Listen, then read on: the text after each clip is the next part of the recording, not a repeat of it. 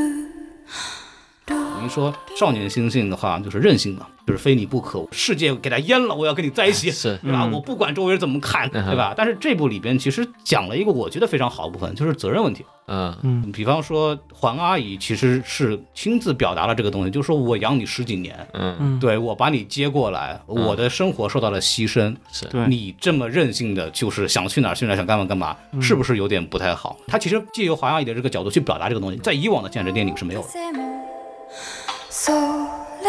らが結ばれるの哈喽，欢迎收听新的一什神么电台，我是孔老师啊。今天非常高兴啊，就呃聊一聊新海诚的片子啊。这个众所周知呢，我对这个二次元这块确实是不太了解啊，不太涉猎。呃，我可能是一个在过去一个月里边恶补了一下，跟着风，然后看了一下新海诚这些片子吧。其实看完之后还蛮有感触的，所以说我们还是来聊一聊啊，这个最近风生水起的、啊、新海诚导演的这个新的作品《铃芽之旅》。然后这次呢，我们还是请到了呃两位这个真正的二次元啊，老二次元。 来来来来，这给我帮忙来来，给我帮忙来。对对对，因为这次那个新海诚来了以后声势很大，所以我们把人凑齐了来来聊。然后首先有请到了我们这个非常著名的 B 站的知名 UP 主啊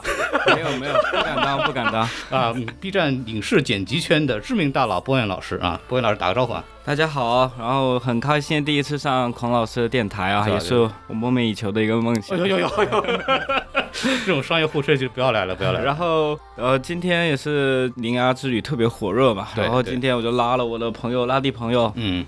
拉弟朋友，拉弟朋友，有一类朋友拉叫拉弟了我的朋友，友 拉弟，然后跟孔老师我们三个大佬言儿一起来这里 Yeah 聊一聊二次元青春伤痛文 学。 Yes, right, yeah！大家好，我是来自播客《青年度日指南》的拉弟，哎，然后自己也是一个独立导演，然后这次很荣幸啊，能够来到什么电台，也是已经听了蛮久的，第一次来到这里。正所谓谈笑有鸿儒，嗯往来无白丁，嗯，吃吃肉是唯吾德哎馨。呦，我的天 过于客气，过于客气啊！还是感谢一下撕票俱乐部借的录音棚啊，这次我们三个人有机会面对面的聊一聊。在节目正式开始之前呢，还是欢迎大家关注我们的微信公众号 S M F M 二零一六，这样就可以添加我们的小助手，就可以进入我们的听众群了。来，让我们正式开始。啊，最近对这个电影比较关心的同学们都发现了啊，这应该是目前为止票房上最为火热的电影啊，而且。它是非常神奇的，它是一部动画电影啊。这个在中国的这个票房的这个规律上来讲的话，其实是比较特殊的。那么原因的话，就是因为我们这位新海诚神赛三年来的一个新片吧，之前是《天气之子》嘛，再往前是《你的名字》，然后在国内大爆了两波。然后他这次呢，也是携着电影呢，是来到了中国的北京和上海做了路演。嗯哼，对，然后我和博万应该是我们两个看了他在的那两场首映嘛。这次我们其实三个人是周末又看了一遍刚看了一啊，遍参加了一个朋友的观影团，这个朱基老师的观影团，然后看完之后赶紧擦干了眼泪啊，出来来聊一聊这个太 片子。痛了，少男人的心事总是诗嘛，对不是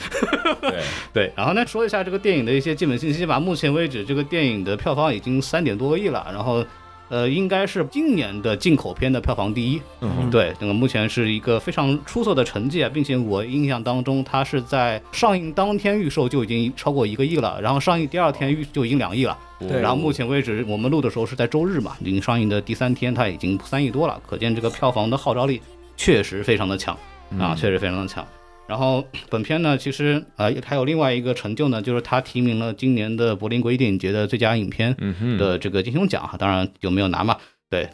但还是提了啊，提了就是好的，很好那啦，就说明我们的这新海诚神赛他正式成为一个国际大导演了。啊哈啊，对，是简单介绍一下新海诚啊，就以防万一有人不太清楚，他应该是宫崎骏之后最有流量的导演了吧？好像是哦，你们对这次路演也很多人来，从知名度上来说，确对实。然后呢，之前其实是一个游戏的画师嘛，在那个 Falcon 公司就出那个《灵之轨迹》啊呀、《异速起源》的那个，嗯，对他之前很多这两个游戏的很多宣传画什么的都是他监督画的。然后他就是闲得无聊就开始自己做片子嘛，比方说《遥远世界》啊，嗯哼， 《邋遢的猫》啊，这些就是黑白的动画短片，几十秒到五分钟的这样的片子。嗯哼，然后两千年就开始做了一个第一部的彩色动画片吧，叫《新之声》。嗯啊，这个大家很多人应该已经哦开始看了。熟悉了。讲一个什么发短信发好几年的那个啊对对对一个女的外面打外星人，然后那个男的在地球里边，对吧？一个异地一个恋异地恋的故事。零一年他后来就是因为为了做这个新之声就辞职工作嘛，然后就开始做全职了。然后零四年的时候，他的个人首部长片应该是《云之彼端约定的地方》。嗯嗯，对，零七年的时候，就是大家非常非常熟悉的，应该说他第一部出圈的作品吧，就叫《秒速五厘米》。 哎然，后今天这个观影团最后隐藏曲目，啊，朱熹老师天啊，嗯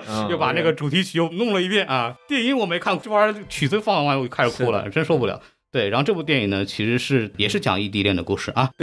然后那个二零一一年的话，它有一部电影叫《追逐繁星的孩子》，嗯，嗯然后一三年的话，我个人在我心中新海诚排第一的作品叫《炎夜之庭》，嗯啊、一个一个色情的动 画，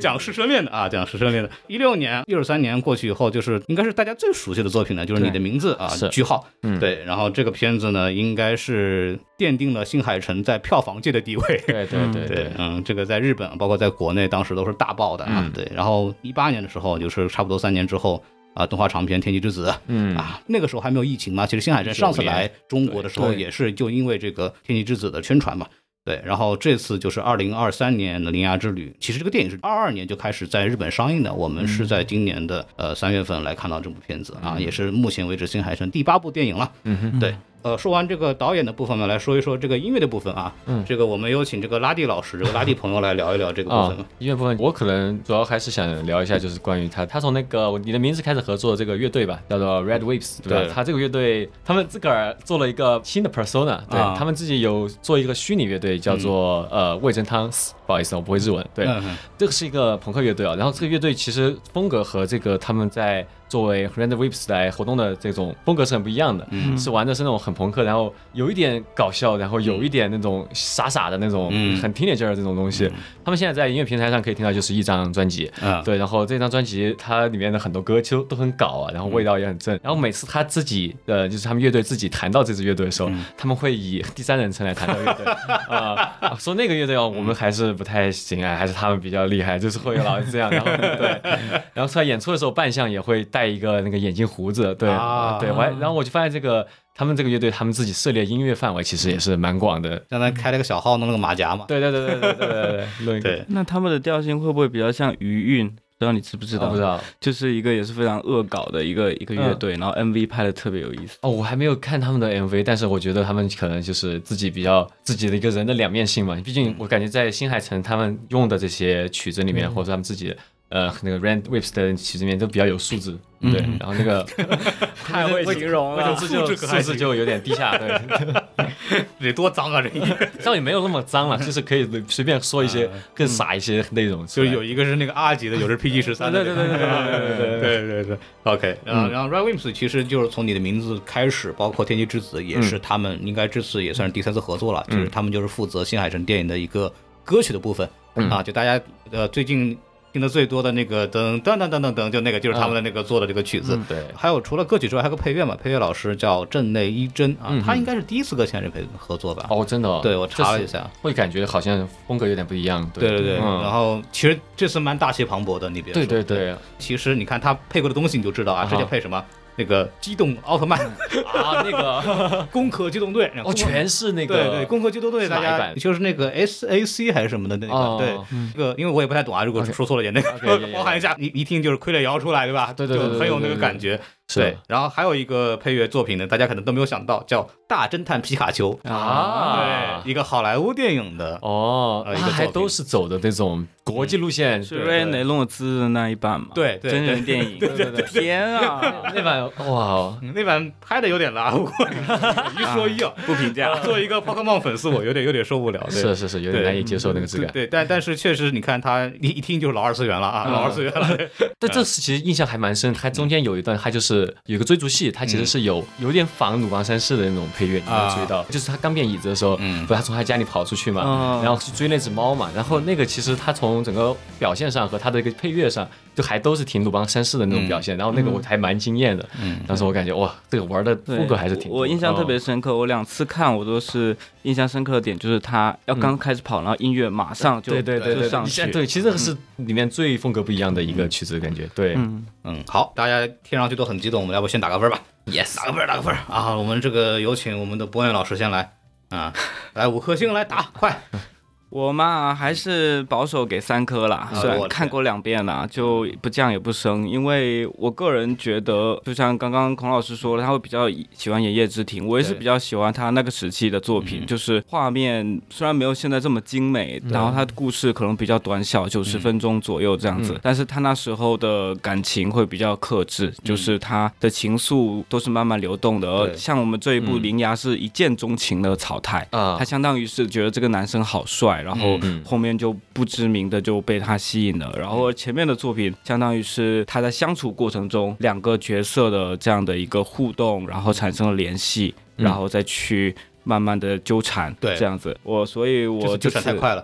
嗯对，所以我就这一部的话，可能不太合我胃口吧。嗯嗯。嗯，拉拉蒂老师呢？ OK，那其实这个我其实比较惭愧啊，就说实话，我是属于新海诚新粉，啊，对，新海诚粉和新海诚新粉都简称新粉，嗯对，all the same，对对。然后我其实也是从《炎夜之庭》开始喜欢新海诚的，嗯就之前的东西其实可能我还没有那么 get 得到，嗯对。然后《炎夜之庭》其实已经比较接近现在的风格嘛，然后嗯所以说相对来说，我其实对这一部我会更加包容一点，然后甚至我会给它打到一个四颗星的这么一个分数。哦，可以可以可以，对，但其实我是二刷才会达到四颗星的。就第一次刷的时候，其实很多东西我可能还真没有太太看明白。嗯，对，然后可能到第二次之后，我感觉各种情绪这种，它东西它已经 set 好了，我已经知道这是什么情况了。嗯对我只去感受情绪的时候，然后我就真的是啊，整个人就在那里嗯爆哭，然后但是我又是一个有素质的一个呃一个静安人嘛， 对，对所以说我不能够再让自己在椅子上抽抽，然后就在那里嗯克制了很久。我觉得这次的也有可能刚看完啊，对我的的感受冲击还蛮大的。对，对我们嗯都是在看了一次，并且是在刚看完来录的啊。对就是情绪上还有波动，非常激动啊。对如果不是很冷静，大家见谅一下。可对能今天晚上回家想的时候，哎呀，我说 了啥？就是啥东西？为什么会这样？对对，郭老师能不能把那个节目给我拉下来？ 我不录了。到我的话，其实不过你刚刚讲的一个就是说它不加不减嘛，但是我是看了第三遍的。嗯对我，因为我看了 B 站那个观影场，然后又看了这个，就自己又买票看了一遍，嗯然后这次来朱记的又看了一遍。其实我看完之后感受是越来越好的。嗯呃，逻辑的原因就是因为你看到第三遍的时候，你的细节会收到的更多，然后你越来越更多能够理解它跟之前的作品有什么不一样，然后它的信息量你也能比较多的补充到。因为这个片子是这样的，如果你第一遍看的时候会发现有很多问题，你不要觉得是自己的问题，他们就是有问题。对，但是我看完之后，我是因为我这三遍我中间查资料，我也看了很多别的影评，然后帮我补充了很多背景知识，然后你再去看的时候，你理解了它背后的人物动机之后，你再看。啊，它是对它是完整的，它至少是基本表达出来的，那它其实没有那么烂。对所以所以说，可能我一开始看完之后，可能只愿意给个两点五颗星。嗯对，虽然我很喜欢它的配乐和画面，但是嗯确实没有达到我对它之前的一个喜欢的那个程度。嗯但是我看完整个之后，可以给它加个三三点五颗星啊，给它加一整颗，哈，非常好。对，啊可以可以可以，对，因为他有些疑问，他其实通过解释或者脑补呢，他也能说明白，大概是这样一个东西。嗯，对，今天我们这个节目按照什么样的这个走向呢？一般来说我们会聊这个优点缺点啊，但是嗯其实新海诚的粉丝惹不起，对，也也没有也没有也没有，啊开玩笑开玩笑，就是但是我们就想温和一点，对要聊聊这个片子的一些它跟之前的片子的异同吧，因为这部片子号称什么新海诚集大成之作，对吧？然后啊都是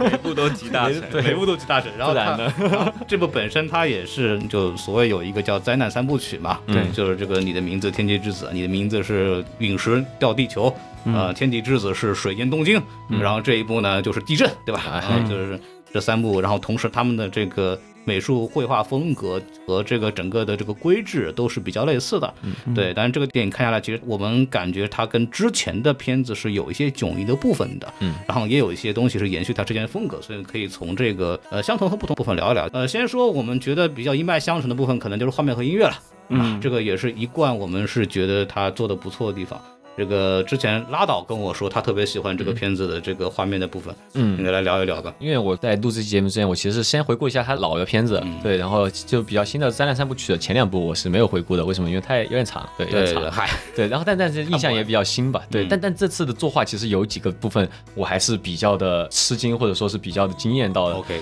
其实都是比较集中在他们去那个爱媛县的那个那一部分。橘子那个地方啊，橘子，对对，橘子，他那一部分有一个是他和另外外一个女生一起在晚上睡觉前聊天嘛，他们嗯对躺在对对床上。然后其实按照日本 TV 动画的逻辑来说，这种情况你就算不动，你其实也没人说 什么。嗨对对对对，但但剧场版嘛，还是得稍微动动。但我觉得他这个做的很很细致，就是他在床上不停调整自己枕头位置的那个动作调，整姿势，对，非常的有机，就会感觉这是一个呃，但但但是之后我们聊一聊，好像这个也是转描的，对对对，我觉得转转秒不过转描中的用的好和用的不好，其实差别还蛮大的。嗯它很容易看起来非常的画蛇添足，对对。但是如果你用的好的话，在在这种很细节的文戏里面，你加一点这个，就会让人很印象深刻。因为新海诚感觉他也是一个情感比较细腻的一个导演嘛，就会觉得，哎，这一部分会让人觉得女孩子第一次他们两个在一起聊嗯，关于恋爱的一些事情，对嗯情感上的话然题，后当时那个爱媛县的那个女孩，其实也是好久没有遇到女孩子和她聊这个，对然后她做这么一个处理，我觉得很棒。然后另外一个也是在那边是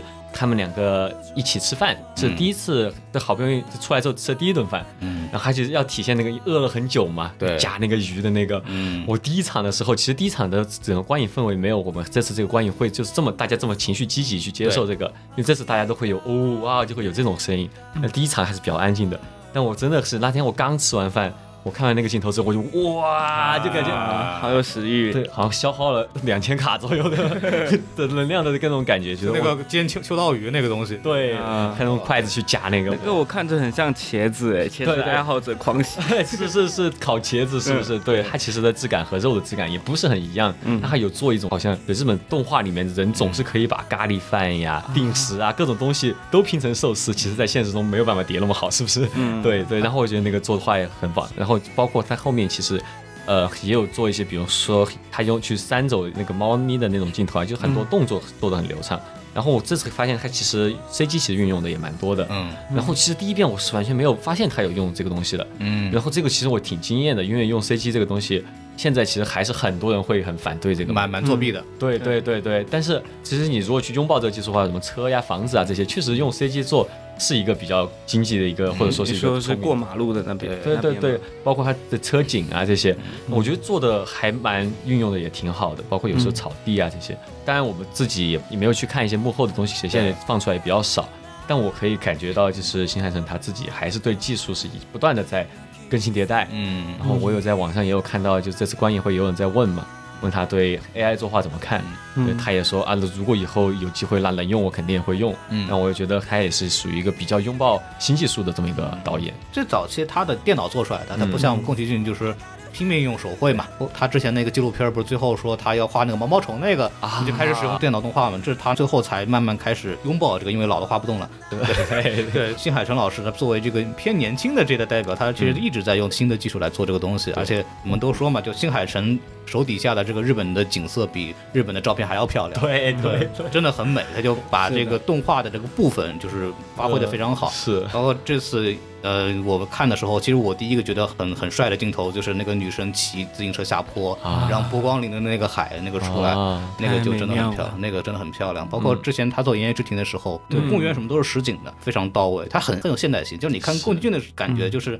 感觉它是个动画片，对，但是我第一次看新海诚的作品的时候，一进来我就觉得，我靠，啊原来动画片已经到这个程度了吧？哦对它有一种非常现实的这种代入的感觉。对对它跟两个人的这个风格有关系。宫崎骏是一个，我每次都是构造一个冒险故事，嗯一个奇幻世界，一个我想象中的空间，所以他用这种画风，他其实完全没有问题，它就是一个嗯非常非常的不真实的东西。对对，嗯但是新海诚讲的是人内心的那种小九九，啊对吧？人的小情绪，他用更加所谓的这个逼真的这种风格的话，其实对反而是有有帮助的。嗯新海诚这一次也是第一次尝试公路片这种形对对式对。嗯她一开始女主角就脱离了家里那个环境，就踏上旅程，然后对还有一个三个腿的小椅子在一直。啊， 对，就我喜欢画面的一个点，就是它这个椅子做的特别棒，对嗯这个动态特别精彩。我我们刚刚看，很多人都是觉得这个很搞笑嘛，对对对对，我非常风趣。对，我觉得对，沿着孔老师刚刚说的，我觉得其实这一点也是觉得新海诚他的一个个人特色，嗯，就是做动画也是有这种两种风格嘛，一种是。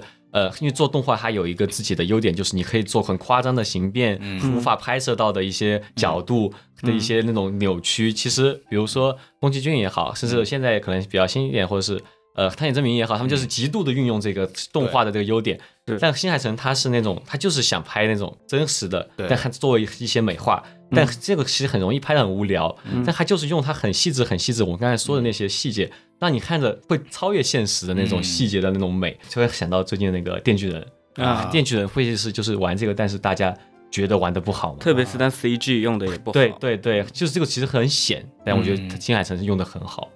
呃，老大师了啊！就我新海诚他这个过去几部嗯一直延续的那种。那个所谓的标志性符号也有啊那个什么十字的光，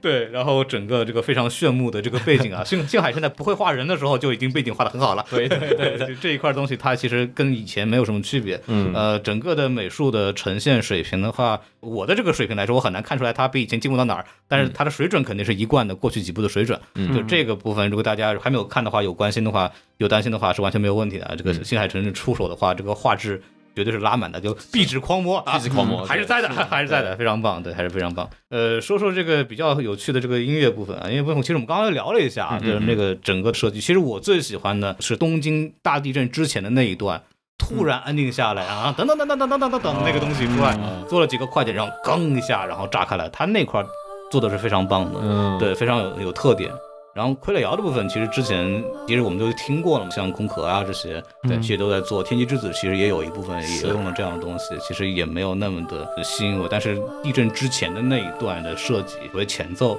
然后安静下来，然后炸，然后那个地方的这个配乐整个设计是非常不错的。是我刚刚他们你讲的那个追逐戏的部分，就是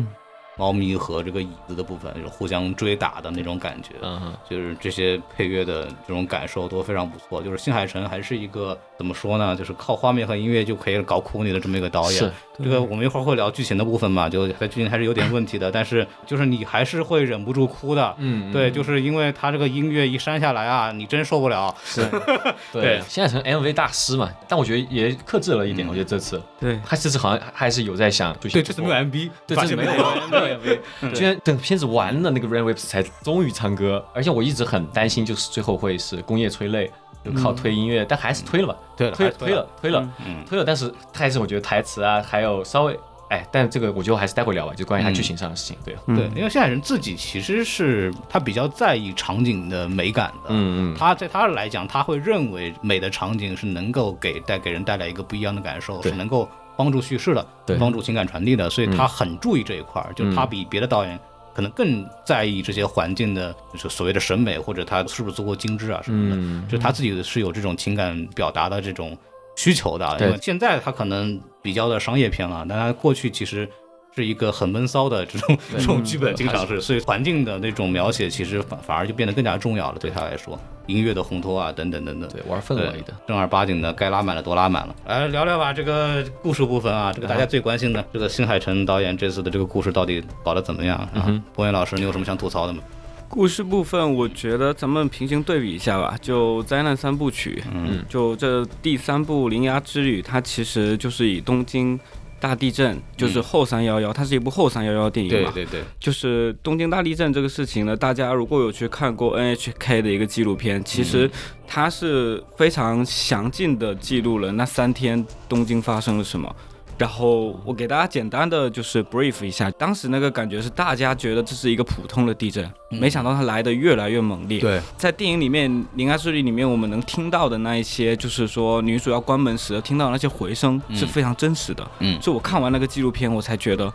哦，原来导演就是想加入这部分，是因为。因为当时人们的房屋都被海啸冲走了嘛，对地震完就来嗯海啸了，所以他们不得不转移到一些学校或者嗯体育馆里去，嗯所以说相当于大家的生活居所就变成了那一嗯些平常可能是用作一些娱乐或者是呃嗯工作设施的地方，大家就会在里面留下很多的回忆。嗯，我们看林芽的年纪，她就是可能就二十岁左右，对然后十我七们岁高三，十七岁对，哦那我们倒推一下，就他那时候其实非常小。我们看嗯嘛，他失去妈妈的时候还是一个一个小孩子，对就刚刚会说话那种类似的。嗯所以说对他的创伤来说，我们可以去想象一下，我觉得这是不可低估的，不可以说嗯他因为就是一个地震而去泛滥的这种情感。嗯我觉得嗯他在当时确实是经历了非常惨痛的一段经历。对，我觉得最明显的这一点，《铃芽之旅》是他一上来就把东京大地震这个环境立在那边了，因为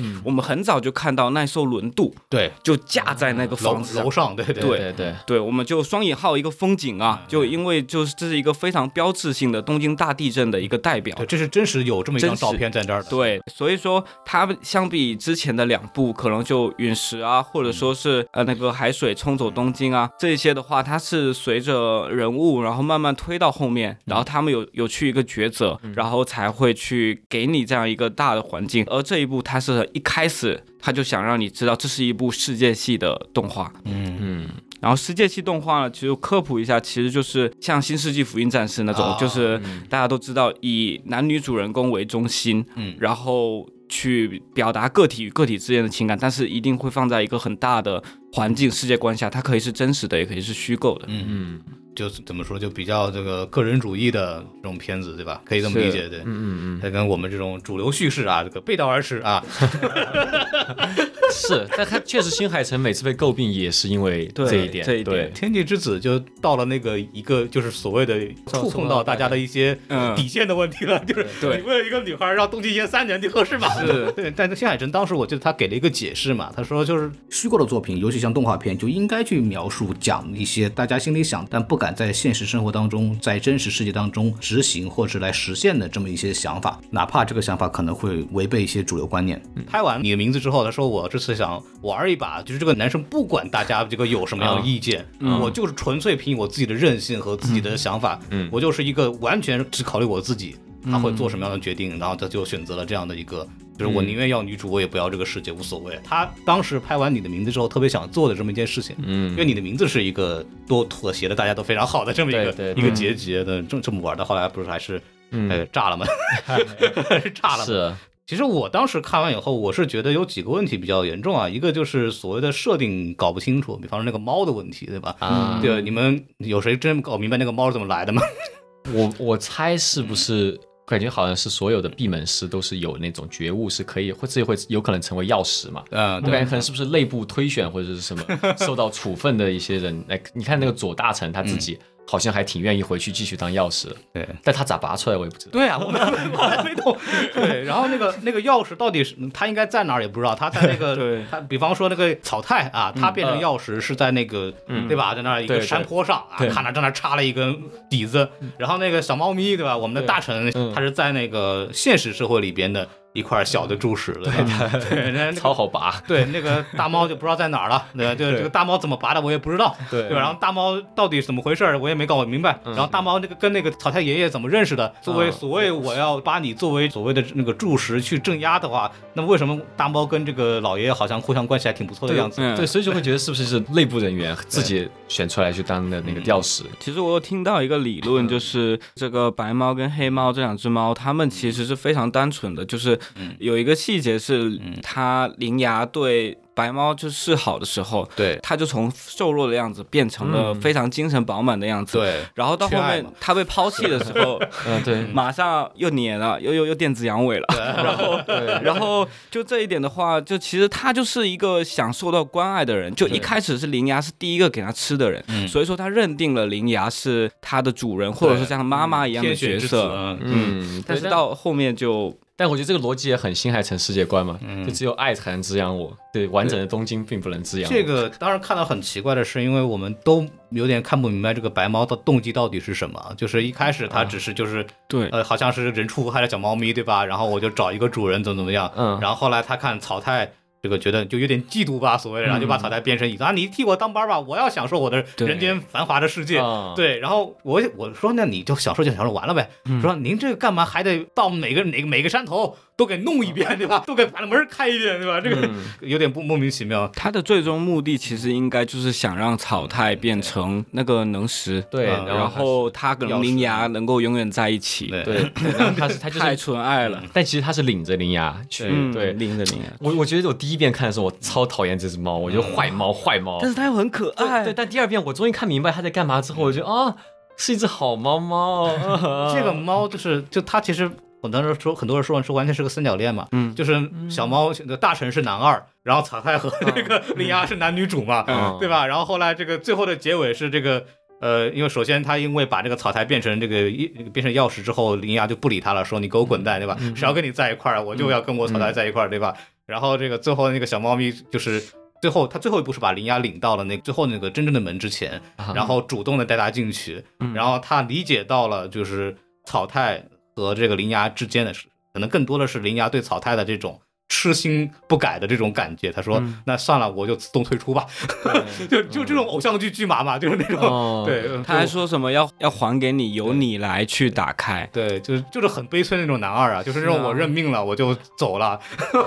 我还一直都没有在想着，我还以为他就是他的小孩，就是那种，对，这个就是就但也有也有这个映射在里头，所也以有对，但但小孩其实也。有那种嗯所谓杀父娶母的那种情节，啊他也有可能在讨论这个吧。不知道说深了是有可能就是只猫而已。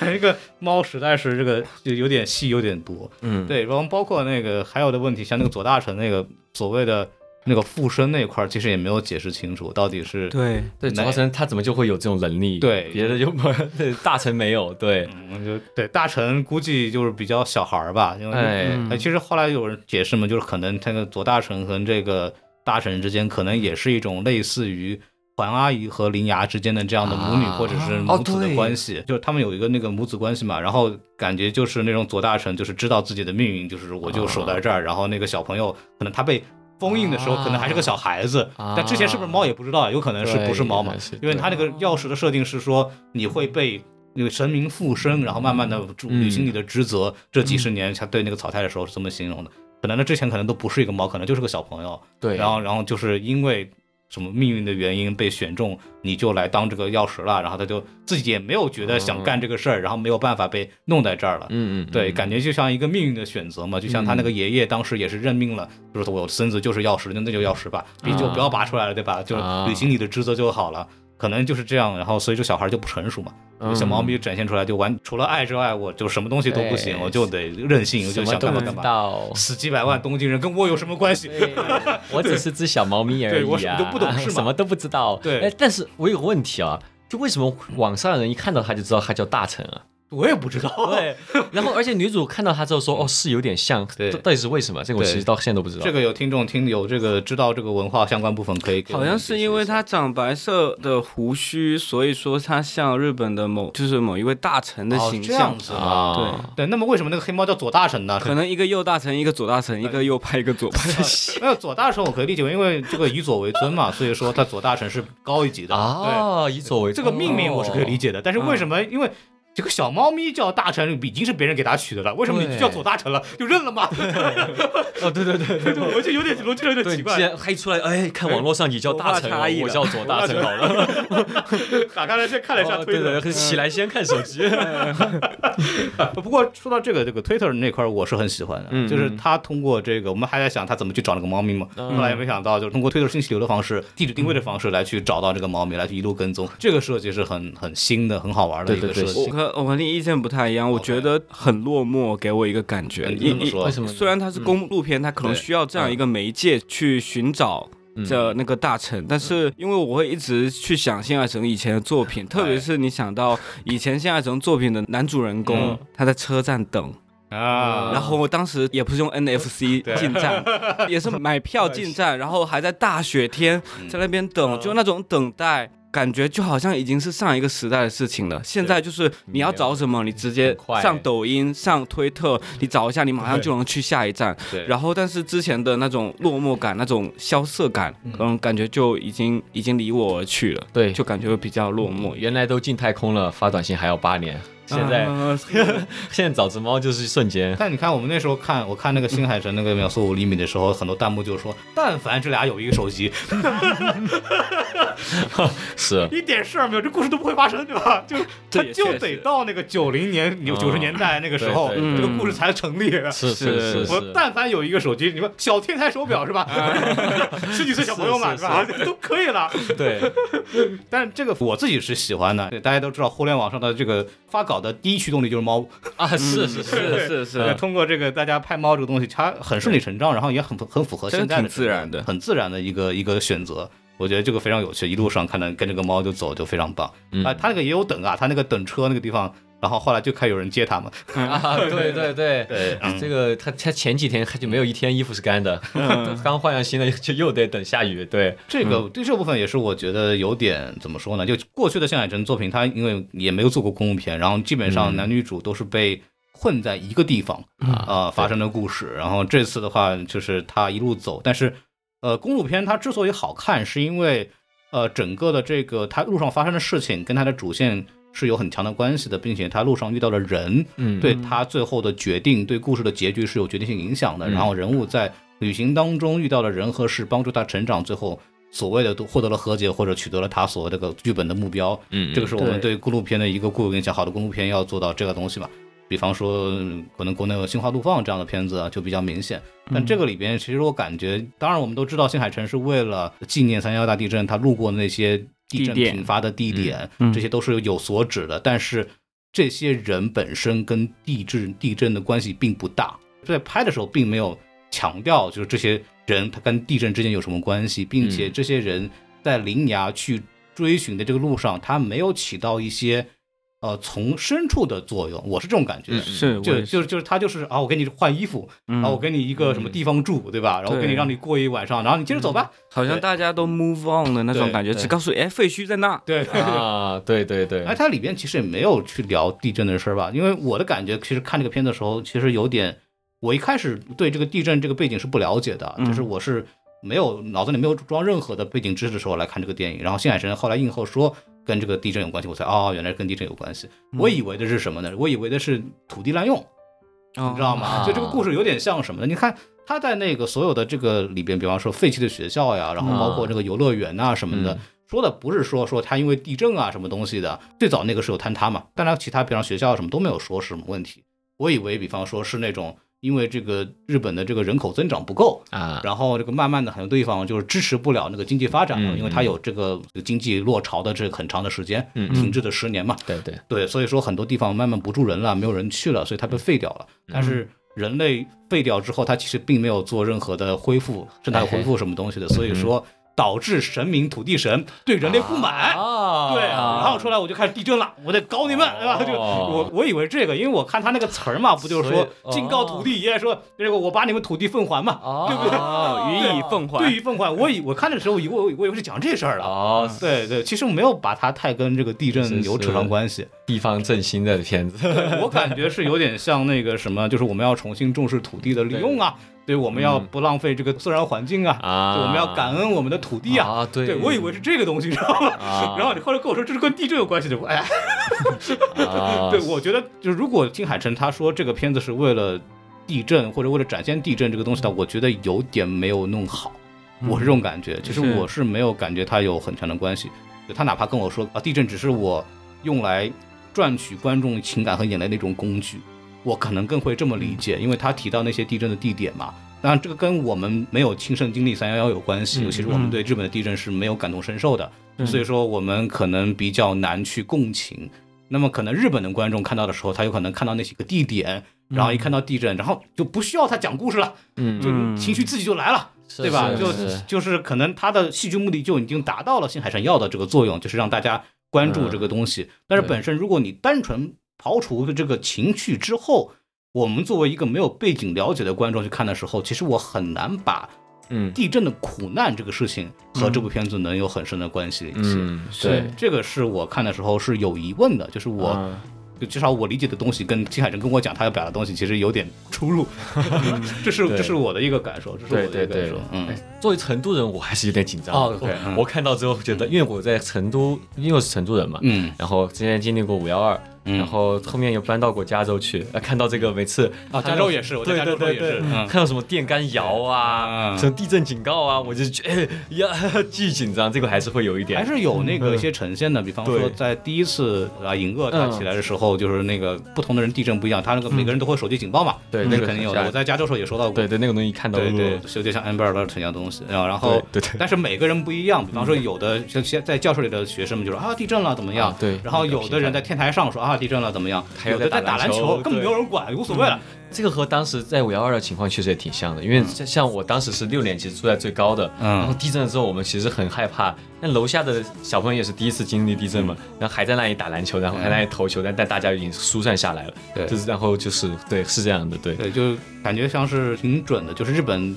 怎么说，它作为在作为一个地震带上存活的国家，其实大家对小地震已经习以为常了，对根本不在乎，对我觉得三级五级的算啥？对，但我觉得它总体来说，我觉得还是比较能共情，嗯就是它不光是地震嘛，就是它其实整个片子是关于创伤的嘛，对各种嗯灾难的创伤，有五幺二也好，还是说其他我们遇到的一些灾难也好，就这种创伤，它其实最后几句话，我觉得还是比较打动我的。嗯就是在创伤的当时，你会觉得其实是蛮绝望的，不管是零八年的时候也好，还是后面一些事情也好。但是他是回去告诉他自以前的自己说，不管现在你多绝望，你以后还是有一天会对喜欢上别别人，的人嗯会有过上有希望的生活。但那一瞬间，我就觉得绷不会住有了。朋友对什么对对对，然后因为其实最近也是一个创伤的之后的一个时间嘛，就会觉得对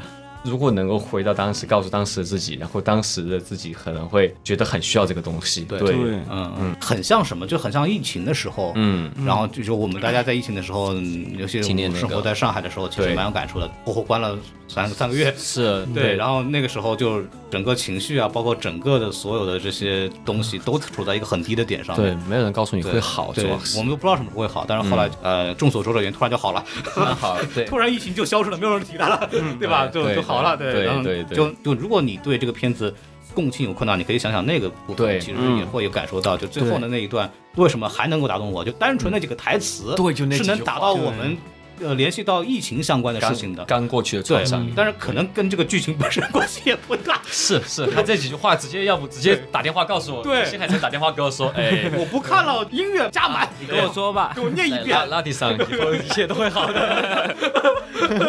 刚刚说到那个公路片的几个朋友嘛，就那几个朋友其实本身对这个主线关系不大的，嗯对，但是实际上最后那个台词也有也也用上了，嗯，就是就林芽其实在这一路上是遇到了一些朋友的帮助，嗯、感受到了人性的温暖，对对吧？对对对对，就是这么一个事情，对哦，，你对这么一说，其实还是也可以说用上，他用上了，但对是问题在于就是说，我们虽然知道小的铃芽她有创伤，但是这个青少年时期的铃芽看上去还是一个挺正常的小姑娘，是对吧？对我们其实对青少年的这个铃芽的状态，因为它篇幅问题，这个片子很商业，它有对动作戏，有大场面，有小猫咪，嗯对吧？然后还有公路片，对他想做的还挺 多的。对，很多东西。然后我们他对人物本身的情感的挖掘的。这个丰富度是不够的，它的篇幅太少嗯了，所以说我们嗯很难真正的去共情到他的很多东西，然后我们就需要去想，说啊，原来他这个确实是可能过去有什么经历导致这个结果，但是我从直观来讲，我没有一下子 get 到，嗯嗯，我需要去想确实它，嗯这个是一个问题。就是是比方说他之前的片子，嗯、天气之子》，包括最早的那些片子，铺满了情绪。嗯，就是我就四十五分钟，就两个人那个对摸脚的故事，对吧？对呀， 也啊也也之挺，也这个是挺嗯很简单，对。然后所有的情绪拉满，所有东西就在讲他们内心的独白、嗯小情绪。这个片子里边人物的情绪、人物的塑造本身太少太少了。对，嗯然后虽然能，后来我们三个人之间聊说，哦，他这个部分其实是映射到前面的这个东西嗯盘了要对，然后我们想去补，然后去把它们填满之后说，原来这个故事啊是完整的。 对这个就是我为什么说之前给他打三点五颗星，就是这个部分很成问题，就是是你不能说他没有讲，他但是就是他没讲好。对他每个都讲，每个都对用我觉得他给的太直了，他一开始上来就是回忆，然后就是地震后的火在烧，然后自己找妈妈，对然后到后面他的回忆也是以就是交叉的进来，但是他的触发机制。其实就是不够日常，对他不会像以前的片子，他会在日常中有一种恍惚感。嗯就比如说我好像突然到了另外一个时空，或者突然想到某一个人。嗯像你的名字里面，他写下的东西原本是交换名字，但是后面是写我喜欢你对，那东西就很戳人对。但是到他这里的话，他就是到了一个灾难地点，然后他就可能。逼自己去想，因为我要关门， 所以我就嗯对我 回就想得一些那些得声自己音去想这里经历了什么，这种东西就不是很打动人 很。硬给，很硬给就是到对这叫很商业片套路嘛，然后就到这儿该有了，啊对那个弄上去，然后就是这这样一个感受。所以我甚至都想，如果这不是一部动画片，没有这么唯美的画面跟音乐，如果是部真人片，我看了会非常的 尬。但如果是日剧，说不定会好，就是每个每一站它篇幅长一点嗯，你对这些人有一些感情或者怎么样。但就这是个篇幅不够呀，就是对嗯我觉得他他问题最大的问题就是他想讲的东西太多了，你知道吧对对他嗯啊过去的对片子基本上对只讲了爱情，就即使是他最近的两部片子之前的，其实虽然说背景也很宏大，有很多动作戏场面也很大，但他其实还是把感情聚焦在了男女主之间的嗯爱情的部分，嗯其实没有讲太多的东西在里头。但是这部片子里边，他想表达的东西实在太多了，对什 么地震的致敬，我们一会儿再说，对吧？嗯包括那个什么感情问题，其实也是个很大的问题啊。我们一直说新海诚是一个很会拍感情的导演，你看这部里边。然后除了这个男女之间爱情，虽然我在看的时候一开始也没搞明白，怎么你们两个人呢就非你不可啦，我就嗯没你我就活不了了， 就啊，这个东西很神奇。但是你，当然你要想，他其实里边还有很多其他感情，比如他那个阿姨跟他之间的感情，对，然后包括那里边还有那个这个叫什么码头的那个阿姨的同事啊对暗恋这个阿姨，对吧？嗯然后那个秦泽和这个男主之间的这种毕业楼线，对，对就很奇怪的很奇怪的东西。哦哇哦就有有人说那个秦泽可能是同性恋吧， 对，就对对对，对，我太爱秦泽了，秦泽太爱草太了，秦泽， 秦泽比女主爱草太多了，秦泽。哎呀，很傲娇。一开始说对他欠我两万，不对，其实就是我欠他两万。对嗯对对对，然后他夹在阿姨和这个小姑娘之间，然后 他想练吧。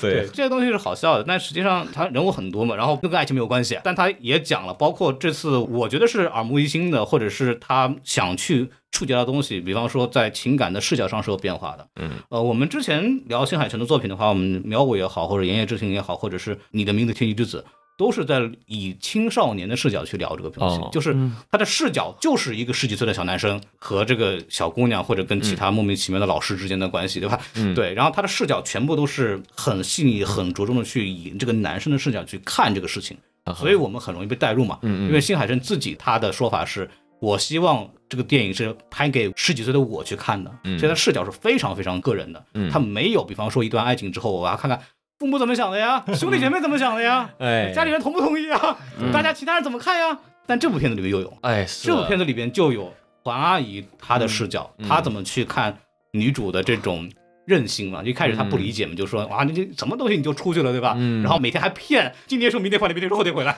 对对然后越跑越远，绕整个日本过去了。然后她之前是没有有任何的成年人视角的。嗯包括成年人之间的那种爱情，她那个同事的那个所谓的暗恋也好，嗯包括一些其他的人对男女主之间的感情的一些认识，之前这个视角是在新海诚电影里面是没有的。嗯《炎夜之庭》里面应该有那个老师的嗯一个小插曲，嗯，就在学校里发生的。跟这个情感没有关系，它只是这个事情的极端嘛，就是那个、啊这个老师为什么被这个随标被开除或要离开，就是因为被传他跟学生有这个、嗯有有这个绯闻嘛，对吧？嗯这是另外，对他没有一个就是说看待男女主之间爱情的视角，但这次是有的，嗯因为这个视角其实跟这个少年心性是没有关系的。我们一说少年心性的话，就是任性嘛，就是、嗯就是非你不可，我拼命努力，我怎么样，世界给他淹了，我要跟你在一起，哎是对吧？嗯我不管周围人怎么看，周围人爱死死就随便，嗯哼对吧？但是这部里边其实讲了一个我觉得非常好的部分，就是责任问题。嗯嗯比方说，黄阿姨其实是亲自表达了这个东西，就是说我养你十几年，嗯嗯，对我把你接过来，我的生活受到了牺牲，是对你这么任性的，就是想去哪儿去哪儿，想干嘛干嘛，嗯是不是有点不太好？他其实借由黄阿姨的这个角度去表达这个东西，在以往的现实电影里是没有的。对，而且铃芽是还是有点不懂事的。对她在旅途中，她就说，为什么黄阿姨还不去找个男朋友？她有没有想过为什么她不能找男朋友？啊就是因为她得抚养她。不成熟嘛，就好像就一边来说就是很希望阿姨去约会，对吧？嗯他的逻逻辑是你阿姨你去约会了，你不用管我。对对对嗯对，然后包括那个阿姨给大家做那个小朋友式的便当，她就说那嗯个这种情感太重了，我有点受不了。这个部分就是一个这种少年的部分的嗯视角，然后但这次视角就变得很多。黄阿姨这边有一个视角，觉得小孩儿有点不懂事，对吧，或者这种东西，包括。呃，里面有一个印证嘛，就是所谓的黄阿姨和林芽之间就有点像林芽对大臣的那种对嗯东西，他们两个都说了同样的台词，就是说你能不能成为我家的小孩儿？对就林芽是对着猫说的，然后嗯黄阿姨是当时接那个林芽回家的时候说的这句话，嗯所以它里边其实就讲到一个部分，就是林芽对责任的认识是不成熟的。嗯他对那个小白猫说，因为他家不能养猫，对阿姨跟他讲了，嗯我们家不能养猫的。然后他还跟那个小猫说，哎，要不要来我家玩啊啊？要不要成为我家的崽啊？对然后那个猫就信了，啊，就是我就要跟你在一块儿。就是所有的原因，就是因为猫信了，猫真的认为林芽想把它领回家，想养它，你想为它负责任。呃对，但是林芽其实没有做到嘛。嗯对，林芽其实在乎的是草太嘛。对，对我有点喜欢椅子也不喜欢你，对吧？就就是那种啊，就是我觉得可爱嘛，对吧？但是黄阿姨是正儿八经养他十几年，就是同样说出这句话。一个成年人去说这个话，他是有责任的，嗯他是有这种旁观者视角的。就比方说，所谓我们有可能会遇到的一种很尴尬的情况是，两个男的都喜欢这个女的，但这个女的只选了一个男的，嗯但是没有人拍过另外一个男的视角，就没有人拍过男二的视角，对吧？这个就有点像他去拍了一个男二的视角，嗯就是那个因为这两个人之间莫名其妙的感情受到了伤害、受到影响的人，嗯他到底有多难受？这个嗯在以往的作品里边他是没有拍的，嗯嗯，对他没有拍东京三年之后淹死了多少人，肯定淹死人了，就别骗我是东京没淹死过人的中今间年。是那个对，这呃《天气之子》里头嘛，对，这这里边就讲了嘛，你们这种莫名其妙的、旁人不可理解的、玄幻一般的、生动的、任性的恋爱关系， 会对别人造成了很大的伤害和影响，然后你们不在乎。嗯我就是我就要走了，然后我就要跟他在一块儿，就是我就没他不行了，对吧？你怎么没他就不行了？ 这阿姨就很懵逼啊，这对这个确实还蛮奇怪对的。。当然最后新海诚还是落到了一个，就是阿姨还是理解了嘛。嗯，到后来都是觉得你好，你们俩好像是真爱嘛。对作为长辈，我还是最后支持了一下，就对是带着自行车带他走了。就那个地方是感那动我个的。确实挺温就暖是的那个男女主之间的关系，他这个里边描绘的太琐碎了，他是其实是没有形成很好的去那个情感连接。但是阿姨那一段带着自行车带着猫载他走的时候，我是感动到的嗯嗯。反而林芽那一次有个举动，我反而很生气，就是那个车车摔到地下之后，气囊也弹出来啊了，门也坏了，啊然后车发动不了了，然后那个阿姨还在跟这个秦泽在想办法，怎么回事？那个时候林芽在干嘛？已经在那个路边上叫车了。嗯对对对对对已经带着猫说：“赶紧，我要 走了。”对对对 嗯对，转过头也不问这个车怎么样了，也不管阿姨走不 走，就说我走了，再见，我要走路过去，二十公里啊，啊，到了还不是得阿姨过去接你吗？对嗯对嗯对嗯到后来秦泽老师还不是把那个车贴好之后，可车就开过去接你们吗？嗯全剧所有人都理解，我觉得就唯一不理解这些事情的就只有秦泽，到最后都不知道哎咋了，到底情咋况了。我操对， 哎，我车就坏了。但秦泽挺想得开的，他什么都哈哈哈。 秦泽这个人很很好玩，他对是缓和了整个剧的一些矛盾和尖锐的部分，就对是的所有的这个矛盾冲突到他的对对车里就嗯放首音乐就过去了。哦我太爱秦泽的 DJ 对 set 了。就这个人的设计是在剧情上很好的缓和了整个嗯的，就是不太能被人理解的一些非常直给的、尖锐的一对些情感的交流吧。，对，我觉得这一块设计的是算是剧本上比较成功的，没有是他的话，这个剧本就变得很奇怪，就变可成能就变成那个阿姨和侄女之间那种战争，你知道吧？对对对嗯是很容易变成那样的东西。所以就是新海诚这一块，我觉得我们说他集大成也好，或者他跟之前的作品不一样也好，就这一块，我觉得是一个非常有意思的一个一个对，角觉度。得他成长了在这对方面。但是可惜的就是他想讲的东西太多了，然后又导致每个部分都没有特别的去，就是都是零零散散的一块东西。嗯，是对，包括那个男女主这一块爱情戏，看完之后我的第一反应就跟别人说，去看新海这电影，你要看爱情对吧？啊，别看了，这个电影的爱情部分是送的，嗯是，我第一遍没看出来爱情，不过我第二遍看，我有一个猜测啊，就是为什嗯么铃芽想要追着草太不放，一直追逐他？嗯因为一开始给的是小时候的铃芽嗯看见他的妈妈从远处走来，他的妈妈头发长度差不多到肩这里，嗯，然后他当时去上学，骑着自行车从上面下去，草太是是背着光，对嗯从远处慢慢走来了，他的头发也是打你啊光嘛，对，他头发也是跟他妈妈差不多的长度，然后他不是说了一句“好美”嘛？嗯他可能他的记忆深处是有想到有他的情节妈的妈有对情节，啊所以他才会奋不顾身的又转回去去那个废墟啊对哦找草台。那个那个当时后来你想是有的，比如说还说了一句说我们是不是在哪儿见过那个搭讪那个话嘛？啊对哎对这个在网上是有一个理论，有一啊个理就论讲的是。因为其实送椅子回去给小时候自己的时候，嗯草太其实是在场的，嗯所以他其实真是见过这个人，啊啊，所以说他会觉得，哎，我是不是见过你？他其实也不是乱讲的，对哦哦，但是那个其实前面就没有拍到草太嘛，就是这个草太那草太在个很老远的地最方后面才一个老远的地方，他也没有去提，就是可能那个说他像头发像妈妈那个可能更靠谱一哦而点。嗯且还有对外套是一样的外套，对啊，对，那那一面他如果看到这波恩不是也行 吗？波恩也有个披肩长发，对吧身高不够，不好意 思。就是一开始我看的时候，你如果你没有想到后面这一层，所谓说我看他像看我妈，就嗯也也也蛮奇怪的。说白了，对，但是就是如果我没开始说那是颜控嘛，对吧？嗯可能就是颜控就就纯帅，纯帅也可以理解，完对，全可以纯理帅解，也可以理解，带入了，带入了，对，包括呃，他其实也展现了，比方说他到遇到那个男生，其实有几个表情的变化，包括后面到一直到那个车站的时候，脸一直都是红的。嗯其实该有的东西呢，他也有了。对嗯对，然后包括两个人之间，我觉得有的小设计还是就是他就是在那种公路片那个完成任务之间。间接的安插了一点他和影子之间的一些小的东西，比方说去东京的时候坐那个新干线，以后路过富士山嘛，对吧？然后那个女生就说啊，那个什么啊，这个我们竟然把富士山给错过了，我没有看过，说你要提醒我呀，你怎么不跟我说呢？对吧？它里边会有那个女朋友对男男生之间那种娇嗔的那种撒娇的东西在里啊边，也是有了，包括那个他那个亲嘴的那个部分，就亲那个椅子那部分，其实最后就是靠亲那一下把男主拉回来的那啊对个，对是是，它其实该有的东西呢，它也有了啊，也是、怎么说，就是说逻辑上有迹可循，嗯，就是对，你说他们两个呢之间的这种爱情关系，但是因为这个故事主线啊，这个跟这个爱情之间的关系不是很大，所以导致呢就是很容易。让我们遗忘他们之间的一种关系，嗯然后相比于之后那种极度炙热的情感，就是男的说这个美女队也不行啊，啊对吧？女的说我他不在了，我怎么活呀？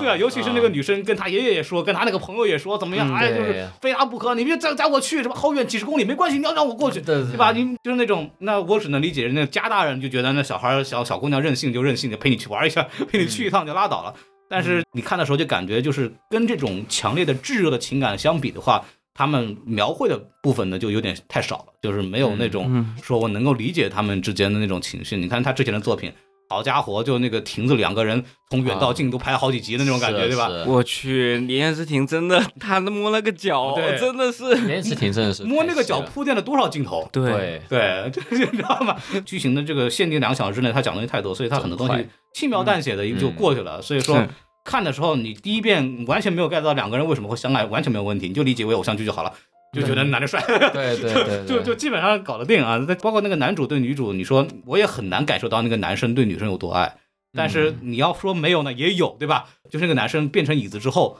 他会陷入沉睡嘛，他嗯不是理解为我们睡着了，他是被所谓的就是觉得自己意识脱离了身体，我要死在这里头了，对吧？然后女生每次把他晃起来，嗯对，要起你醒一醒啊，你清醒一点啊，就把那个男生从这个心灵监狱里边给拉出来了。啊，他所以说那个男生才会喜欢她，嗯对他有这个情感在里头啊，那哦啊你要自己仔细在这个复盘，你看两确实这个都得仔细复盘，看两三遍你共才情理解，啊哦，原来是这个样子啊，原来他们是相爱的，好的，我还是比较拜他们，就是都是互相颜控的。这这个我觉得太合理了，对对对，嗯。完全可以理解。但确实你这么一说，新海诚的这种情绪里面的东西很多还挺靠二创的。嗯，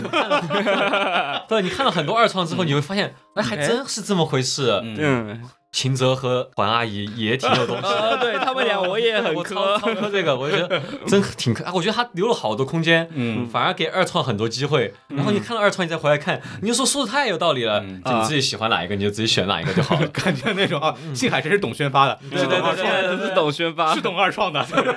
包括那个他们把那个好不容易两个人哄好之后再上路，我一开始嗯弄两个曲子不行，都是爱情相关的，啊有问题还赶紧调的， 对对对对对对 对，就生怕我们想不到他们两个之间会不会有什么故事。对对对。啊、这个地地方我也是觉得，嗯，很有意思。这个剧情吧，它有一个好的地方，我是觉得就是它商业化是很成功的，嗯，嗯对？吧？好笑部分是好笑的，是我特别喜欢那个椅子那个设定啊，那个当然它有悲伤的部分，啊对嘛，他也代表了就是在三幺幺大地震，就是失去一条腿的人，就是啊他的那个设有计残缺嗯残缺，对一个象征物。但是从喜剧的角度来说，这个东西又很成功，嗯因为三条腿是不稳定的。啊，三条腿不稳定的话，就给他的动作有了很多的逻辑可行性。是首先就是跑的时候一瘸一拐的就很可爱嘛。嗯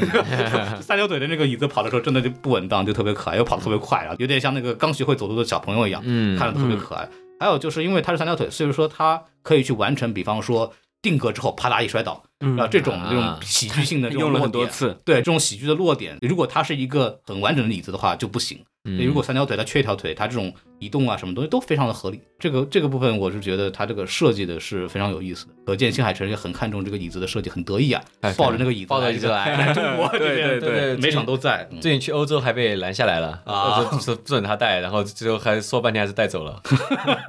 包括他那些呃一些小的包袱的一些设计啊什么嗯的，那种喜剧桥段，包括椅子带小孩玩儿什么东西的，都都挺好玩的。嗯对，但是话又说回来，他这部分是做了，做了之后跟这个整体的这个主旨情感呢又有点嗯割。对，就是感觉这部片子呢，你总结下来为什么看的不爽呢？就是你说的那些他想表达的东西，该表达的也都表达了，但是因为篇幅的原因。取舍上表达的不够充分，嗯，然后又考虑到商业化的原因，又做了很多跟这个主旨关系不大的一些又有趣的好玩的部分。虽然说本身很好笑，但是又跟这个主旨表达又没有关系确实，导致了它的观感是我们很难投入其中的任何一个部分。嗯，我们投入不了任何一部分，就是我们共情不了任何人，然后它就会造成一些观看上的感情的缺失。啊、所以我就劝大家，如果大家想喜欢这个电影呢，可以多看几遍。嗯，是对，看点二创， 我觉得是个好主意。我不知道，我其实看现在什么片子，我真的是从来就不去思考任何 的剧情和逻辑，不讲剧情的嘛。对对，我觉得这个新海诚他就玩玩情绪的，但这次我其实觉得他玩的很少，对，嗯他相比之前那种纯玩情绪、纯玩氛围，他现在这个他又想做的比较的工整、比较的商业嗯化一点。然后这次我觉得确实就像刚刚孔老师说的一样，他的情绪他还是想要，嗯但是他情绪又很多，然后他任务又很多，然后他又想做的很好笑，然后所以说就是你很难就是真的花时间去共情任何一嗯件事。但是幸好现在这还是有一套绝招，呃最后给你一拳把你给哦对揍哭了，对，只需要那两分钟就搞定你啊！ 对对，我知道你可能前面没有太懂，但是没关系没关系，我有这套东西 啊。对，您瞧瞧这个，哎，很工业化，对对对，他他已经懂了，就是那对种对，他那种奥特曼那种的，前面前面几拳都没任何意义，嗯就靠最后最后放最后大那个招最后还是靠光线。 对对，那就把那个形式做到极致嘛。对这方面是厉害的，就是功底很强。是，对，但是跟他之前的作品比的话，嗯好像就没有那么喜欢。我个人觉得这部最败笔的一个地方在于姨妈坦白之后。后面结果告诉我们是附身的这一个做法，我当时其实看到她坦白的时候，我我是非常投入的，因为我特别喜欢电影里面，特别是在日影里面这种大声呐喊出自己内心独白的这种桥段，因为我觉得特别真实。就是我要告诉你，虽然我养你十几年，但是我也有痛苦的地方。对，就这种东西是很真实的。嗯，也很现实嘛。然后结果他说完之后，他是被附身的，然后后面他又开始说，虽然我说的是真心话，但是还要什么什么什么，我就觉得有点为了成就整个影片的大我去牺牲小我了。我觉得这部片可以有很多侧面描写，比如一开始你可以描写一下姨妈，因为要照顾灵牙，她没办法去进行很多工作以外的个人生活，嗯她的活动，她没办法去约会啊之类的是这些东西都可以。对，还有比如林牙他的三幺幺后的创伤，嗯他怎么样去表现？我觉得很简单，我举个例子，他可能从小经历过那个地震以后，对失去了妈妈以后，他可以不敢坐地铁。嗯，因为地铁它是会摇晃的，对那个摇晃的感觉可能会让他想起儿时的嗯创伤回是忆。我觉得可以设置这种小细节，嗯，嗯但是他因为整个公路片的基调已经定在那边了，是他就一定要往欢乐上去靠。对，嗯嗯对，而且他这个所谓去的那地方，他跟地震的关系，只是因为他们发生过地震，或者是那个门就开在那儿。对，有废墟嘛。对，嗯就感觉就是还是割裂的。他作为一个想表达地震创伤的片子，公路片的部分跟这个他想表达的情感是没有关系的。他最多表达了一个大家还在安全内的生活，那肯定不是他要表达的东西嘛。对，但也有可能就是他不是每次他要先去幻想这里面人人们的生活的声音吗？对我感觉他可能是不是就是要铺一点这个，但但是其实有点难 get 到，因为。其实也不是那么的那种给你很深入的一个印象的一个东西。哎不过你说到这个，就是他阿姨那个，其实他也是，我觉得也跟篇幅有关。他这个其实很有趣的一个东西，就是他阿姨自己作为个体的想法。那假如说他这里再展开的话，又收不了场了。这个东西感觉对，而且我可以觉得可以做得更深入。是，这也许可能可能从前面一点就在开始，他已经从阿姨其实真正加入旅行已经是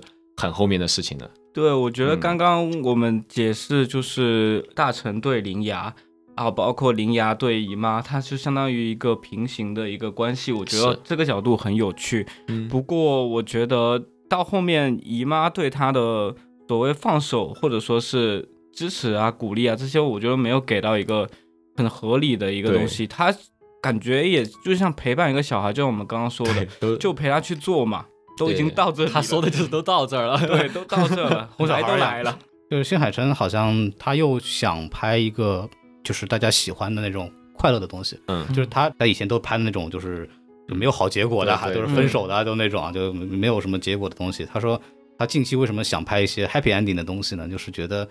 就是地震之后，大家需要就整个全日本社会上下嗯，都需要快乐的情绪，就都想看开心的东西。哎，那我就拍一个开心的东西。嗯然后他他又想说，我又要映射到这个大家对地震的一些情感，又想有这种所谓的个人表达，这种所谓触及大家灵魂的东西，他就要把这两种放在一块儿，你这东西就拧了，有点尴尬。对，那说明这个现在从他的风格也是在急剧变化中，感觉他嗯也是他现在是这三部是他的职业生涯的一个转折嘛。其实对，对他有一种觉得好像有一种叫我混整了，嗯，就是我成为大导演了。对我得负点社会责任感，是是就有那是种感觉，就是他之前都拍点小男生的心思啊，什么东西的，也很个人吧。好像就是我拿大钱了，我大投资了，我要给对嗯片方赚钱，我要又要表达一下这个社会责任，对然后就得整点这个大家对开心的那种对好看的东西。但他又保留了一部分，对不然你不知道你吃的是新海诚。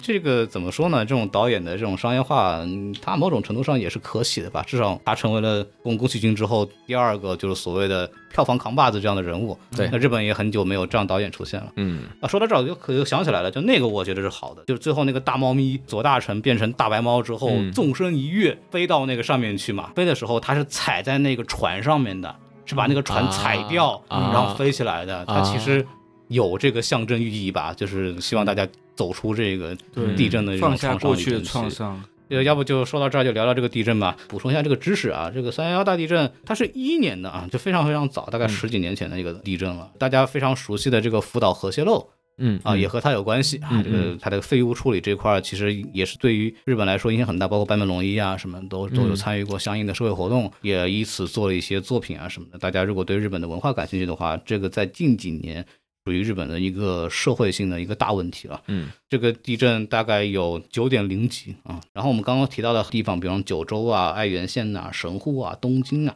岩手啊，对，岩手就是那个林芽的老家嘛。然后他们其实分别对应的就是一六年的熊本大地震、一四年的一语滩大地震，然后九五年的阪神大地震，还有一百多年前一九二三年的一个关东大地震，还有一一年的三幺幺大地震，分别根据这个地点是有对应的。哦对，这个也是它在这个地震上的一些设计。我们刚刚说到的这个船的画面，其实就是海啸把这个船顶到楼上的这么一个部分，因为地震伴随的就是海啸嘛，尤其像日本都是海了，对对啊也没地方可震，不像四川呢，其实还是山地比较多一点，它不会引发海啸这样的一个形成问题。嗯是对，这个可能就是跟这个呃地震所谓的一些有相应的部分吧，就是然后包括呃钥匙这个事情，其实本身在日本也是有历史的。哦，呃，有历史，在这个日本的文化里边，它其实也是从中国这边一个传说的挪用或者是延续吧，就是我们传说当中地下有什么龙。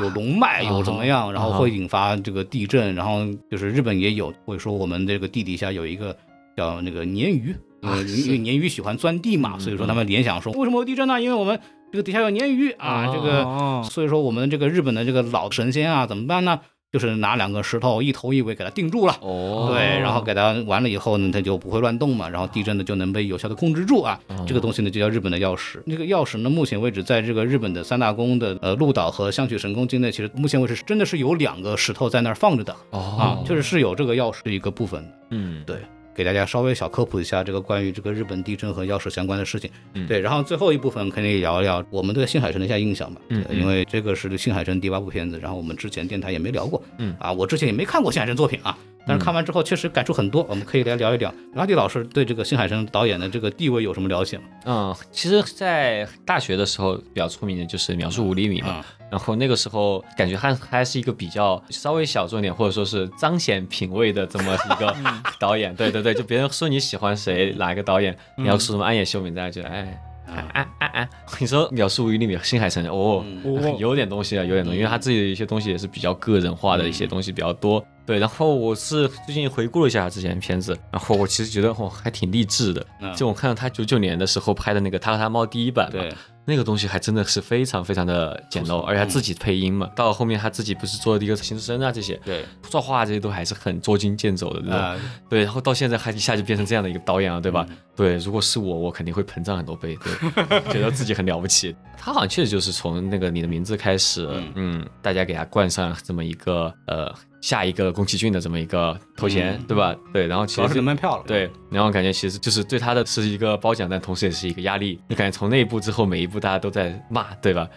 对，因为因为你是指着下一个宫崎骏来拍的，对你不是安野秀明，你不是汤浅证明，你不能够对就是你不能拉，对， 对你不能拉，对你你日本国家队对吧？ 对吧？这个东西是，所以说我感觉其实他这几年这个一边他个人东西确实会消失，但我个人其实最喜欢的还是他的盐业自挺的，就是啊盐业自挺其实是大家他嗯都喜欢哎 H D，对，因为他现在是上一部是那个追逐繁星的孩子嗯嘛，对他其实也是一直我也觉得他是很上进，也一直在探索新的东西。他的那个追逐繁星孩子，他比较想真的想做宫崎骏那种，啊对，真往那边靠。对，当然不是，大家有点哎这是啥？你没看明白对吧？然后他退回去做了一个短一点的片子《嗯炎炎之庭》。他当时的岩井事情的人物设计，涂坚一现在是做动画监督，我觉得他做了很多已经延续到现在的一些喜好上的东西吧。但当时我觉得他对光影这个东西好像还更加的痴迷一点，因为它勾线啊这些都是对应的这边白光和绿光嘛，白线绿线这样的。然后他之前的东西，说实话，他最有名的那一部《秒速五厘米》啊，嗯，被我从我的记忆当中删除掉了， 因为当时我看的时候我真分手了，然后是真、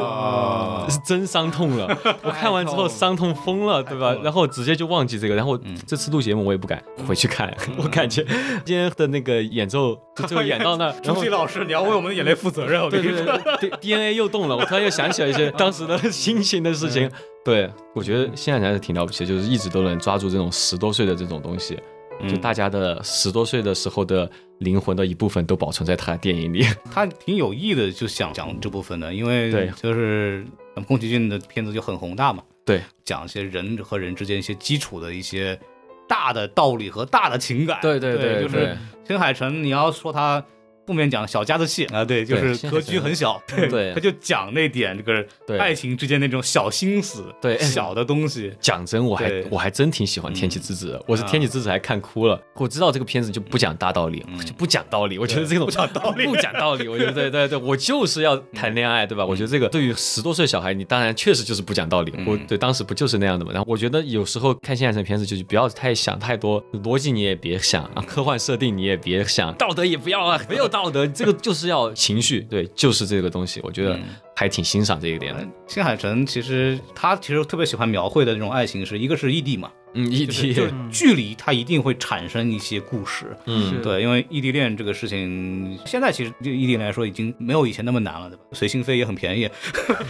去年很简单，呃去年在上海也可以异地 恋。随心飞很便宜，然后微信什么东西也都在嘛，对吧？嗯哦，对他当时还不打电话，话，当时都不能打电话的，那但是现在相对来说，反正周末要见个就见了，对吧？对嗯方便。那现在跟以前比的肯定是不行的，特别是那个两个十三岁的小朋友，然后好不容易历经万难终于见到啊了，嗯那个时候树下那么一吻，当然很触动了。对，当然，我对秒五的这个经历啊，不会让你伤心吧？就是嗯我、 是我是我看的时候，其实最让我打动的是最后那一部分。那个男生长大了之后，嗯回到了好像是在东京吧，对，嗯然后跟那个女生呃所谓的相遇了。但是现在是没有拍出来，但是那个女生应该是没有回头的，但因为这个男生回头了就走了。就那个时候其实就明白了，就女生已经过去了。嗯女生已经把他放掉了，对就是对我已经结婚了，我已经怎么样无所谓。嗯但这个男生，你从后面仔细分析，你再结合他的小说，嗯因为电影拍的非常的克制，很多东西没有讲。你嗯，把小说的东西连接起来，会发现这个男生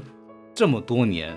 一直在为了说准备自己跟那个女生在一起的啊这个，事情在努力。嗯，就是他们十三岁告别的时候，那个女生跟那个男生说：“说你一定会成功的，你可以的。”虽然他们两个之间因为距离问题没有联系了，但那个男生一直就是心里有这么一个人。包括他第二章的时候，不是那个有另外一个女生就特别喜欢他嘛，嗯然后里边有一个镜头我是特别印象深的，就是宇宙飞船还是火箭上升之后，然后那个男生就面向看那个宇宙飞船，眼睛是看向远方的。嗯我们就知道那时候知道那个男生的心里还是在那个、嗯最早那个女生身上，他一定是在遥远的那个部分，他没有在这个地方。那个镜头是很动人的，就一下子明白他的心情。包括他后来所谓长大之后。成为一个程序员，对吧？对然后他本来也是一个体体弱多病的人，后来上学的时候开始加入运动队，嗯然后成为一个什么叫什么文体两开花的学生，嗯嗯然后后来一个人出来做这个独立程序员创业，然后你工作就挣了很多钱嘛。其实一直这个男生就在为了足够强大能够保护你的时候，嗯我可以准备好跟你在一起。他其实一直在讲这个事儿，因为最早那个男生因为知道那个女生搬走的时候，他很生气，就说说你怎么可以走那种，就他就、嗯小男生他没有能力、没有钱的时候，他有无助感，到所以说我一定要努力，我一定要成为什么什么样的人，然后我终于准备好了，说你结婚了，啊就那种感。他其实聊是这个事儿，所以最后为什么那首歌就是有没有再一次机会那个歌，对其实就很痛啊，嗯，确实 你就很痛啊，就是我准备好了，你他妈走了，就就就那种。那首歌真的太对痛了，太痛太了，就那就那个就是很难，男生很就是比方说女生视角的那些戏，嗯呃，很多都是喜欢就说出来了，就喊了， 对吧？嗯山盟海誓，巴拉巴拉，恨不得就是好像全宇宙都知道。但是男生，尤其是有一种男生，他对爱情的表达是很很克制的，因为男生表达爱情是一个非嗯常难的事情，特别是他在比较年轻的时候、不懂的时候。嗯对，然后金海神是很会抓这个部分，就是我喜欢你，但我不知道怎么说。嗯能然后亲身我经历我吧又弱势，他他拍的东西，男生一个是距离，要不就是年下，就是那个男男的比女的小，年下对，是啊要不就是嗯落实。要不就是那个老师， 对吧？对，要不就是女生上太空去嗯对驾驶机甲，她在当高中生。对对，对，就是那种地位和那个年龄认知是有差距的。嗯那个时候男生更加不敢，就他嗯不知道怎么办，你知道吗？哦他他完全没有那这个个应对能力嘛。原这点给我感动的地方，其实是男主对他的老师表白说：“袁小姐，我想我是喜欢上你了。”但后来那个女生跟他说请叫我老师，那个男生就崩溃了，你知道吗？嗯那个男生就跟他崩溃了，就是以为自己失败了。他很生气的一点是他从来不知道老师的很多的个人的信息。虽然我很喜欢你，我们两个好像有很多的交流，但是你从来没有把你的生活敞开给我看，你瞧不起我，对吧？你没有把我当成那个平等的那个人。对，男生都有自尊对心， 他有点感觉那个老师在玩他，在搞暧昧。原台词这么说的嘛，啊，自己的事情你只字不提，不停的套出别人的心思。我在憧憬什么，爱慕着谁，这些都传达不到，因为都是我的一厢情愿。这些你一开始都知道了吧？那个台词的时候，我一下子就被戳中了。他真的对那种呃姐弟恋，就是所谓男生处于下位的那种男生的那种情感，把握的非常的准。这个是金海神我看完以后非常震撼的一部分。对对，后期到现在三部曲之后，他好像又改了。嗯对现在喜欢搞那种就是。一个是女高中生、农村女、农村女高 中生和东京帅哥的故事，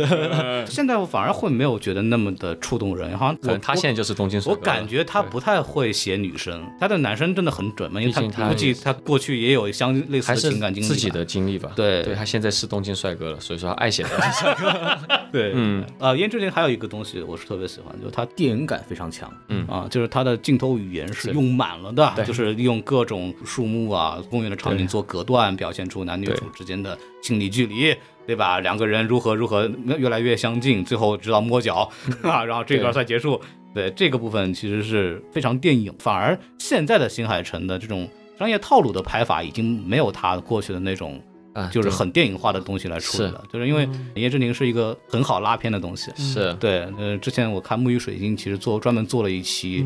跟这个电影等长的一个 一个拉片，就是讲它哇每一部这个到底怎么设计的，怎么嗯表现出男女主之间的心理距离的远近的， 他的音效也很棒，包括切菜的声音、做饭的声音，嗯哇，对太很馋看着。对对对会，这个他在生活细节的那种表现上，真的是很能触及到人，所以他为什么要拟真嘛，画的像很真实的事物，他是有这种考虑的啊，而且。嗯原先之前我觉得他最屌的地方是那个拍情色电影嗯拍法，但是实际上又是一个 PG 十三的标准。嗯，对对对，我真的觉得言叶之庭很色啊，很色情啊很错性癖。对 对，就是那种他从不回应这件事。 呃，就是那种好像什么都没有拍，但该有的东西都有了， 就他是嗯这次又有脚相关，他又不回应这件事，他就问他是不是喜欢，他他就说啊没有没有，就是这样设计的。而且不像昆汀啊，昆汀就肯定是。说哎就是就 啊对就是喜欢脚，对，我嗯 就大张这个拍，主要他那个角色的不能承认的，否则就有点变态了。对，他对他那个都是市区的小姑 娘，对吧？也是有点吓人啊，你这个年龄问题，对，也是不能我不能相对直来接承认嗯说，现在人还是在外面表现出那种比较有修养、比较有素 质的。穿个小西装，带个小椅他他子，嗯从从来都很有素质呃，的。他非常的那个礼貌的，这次那个对对几次的那个露面呢，我都有看嘛，这个人还是文质彬彬的，有一对点没有那种《一夜之庭》里边那种一贯禽兽的感觉，太会拍了，太知道怎么去拍，能把那个色气的感觉给弄出来。对，就是我一开始其实不是先看新海诚的电影认识新海诚的，我是接触 Mad，的就是因哦为动画我看很多动画会剪 Mad，对的我一开始剪 Mad，的我就想说我要用什么电影去、哦什么动画去剪，那就然后我发现很多人剪新海诚的电影，然嗯后剪得非常好看，他们会提取里面就是那些音效，比如女主的喘息嗯声，啊嗯他们做菜的镜头，剪起来就非常的优雅。对啊，然后看起来非常的舒嗯服，然后我就想说我也去试一下，然后我当时还做了一个《鬼灭》乘以《天气 之子》，把这两个世界观剪到一起，呃哦，就相当于我的启蒙，因为因为他的就像你说的，对他的二创性很高，嗯是他自己都自自己二创，他每次拍的东西又弄个小说， 对对 对，他就喜欢二创，新海诚宇 宙，对，给自己留空间他他是学文学的嘛，嗯啊他有点贾樟柯，你知道吗？啊，就那种学文学出来了，然后当导演，哦本身文字功底很强嘛，是是是，对，然后顺便可能就电影弄完以后，直接弄个小说，就跟那个陈耳他们也是的。然后我们说到这儿的话，就是哎，就男生之间聊还是聊到这个色批的部分， 还好一个吧纯情的爱情开始，我们以还啊色好批为我结哎我束们。也很有素质的，对我也很素质，对对对，嗯。新海诚片子还是一个是苗舞吧，如果没有看过的啊，如果没有看过苗舞和这个《言叶之庭》，还是能比较代表他早期的一些个人表达风格的这个部分的。对，如果大家只看过那个《天气之子》或者是这些的话，我会推荐大家去看一下以前的这些他的早期的作品。嗯，B 站上都有他的片子，结合 B 站弹幕看，真的太好笑了。 一定要，就你可以先看一遍没有弹幕的，如果你不喜欢弹幕，但你一定要开弹幕再看一遍。 是嗯你把那个滚动弹幕给关掉，就看那个静止的那个部分，它都有那个很好的补充，还有那种各种玩梗的那种东西。对， 然后大家可以去看一下这个片子。虽然说我们不认为它是新海诚最好的作品啊，这个应该大家都没有什么异议了。对，但是如果你是因为这部片子第一次认识的新海诚的话，他确实是一个很有特点的导演。然后我们今天呢，这个节目呢也就说到这儿。嗯，感谢两位来参加我们的节目啊！这个结束之前呢，还是欢迎大家关注我们的公众号啊，S M F M 二零一六啊，大家可以加入我们的这个公众号之后呢，就可以添加我们的听友群，就可以跟我们聊聊这些关于电影的有的没的。然后我们这个电台呃最近改名了，因为这个相关政策规定啊，这个不让用电台了啊，这个 你也知道吧？是是是， 你也知道不让电台了，所以我们把那个电台的那个台改成了苔藓的苔啊，加了一个草字头啊。大家如果搜索的时候，给别人推荐的时候，也可以说明一下。然后我们这个今天这个节目呢，也就到此结束啊，感谢二位过来。然后希望大家有机会，最近反正这个新的进来的电影非常多嘛，嗯，也算是一个，呃，希望大家有机会多看电影。然后我们今天就跟大家说再见了，拜拜。好，拜拜。好違った言葉を言うの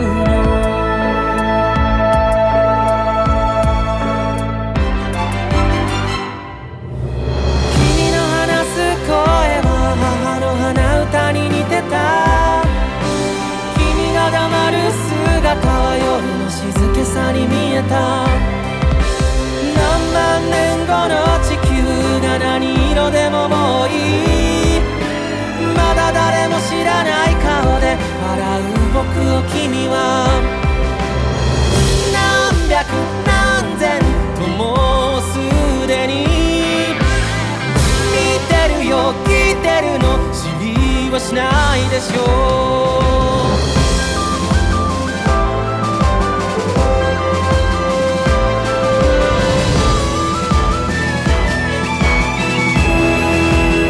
あなたさえいれば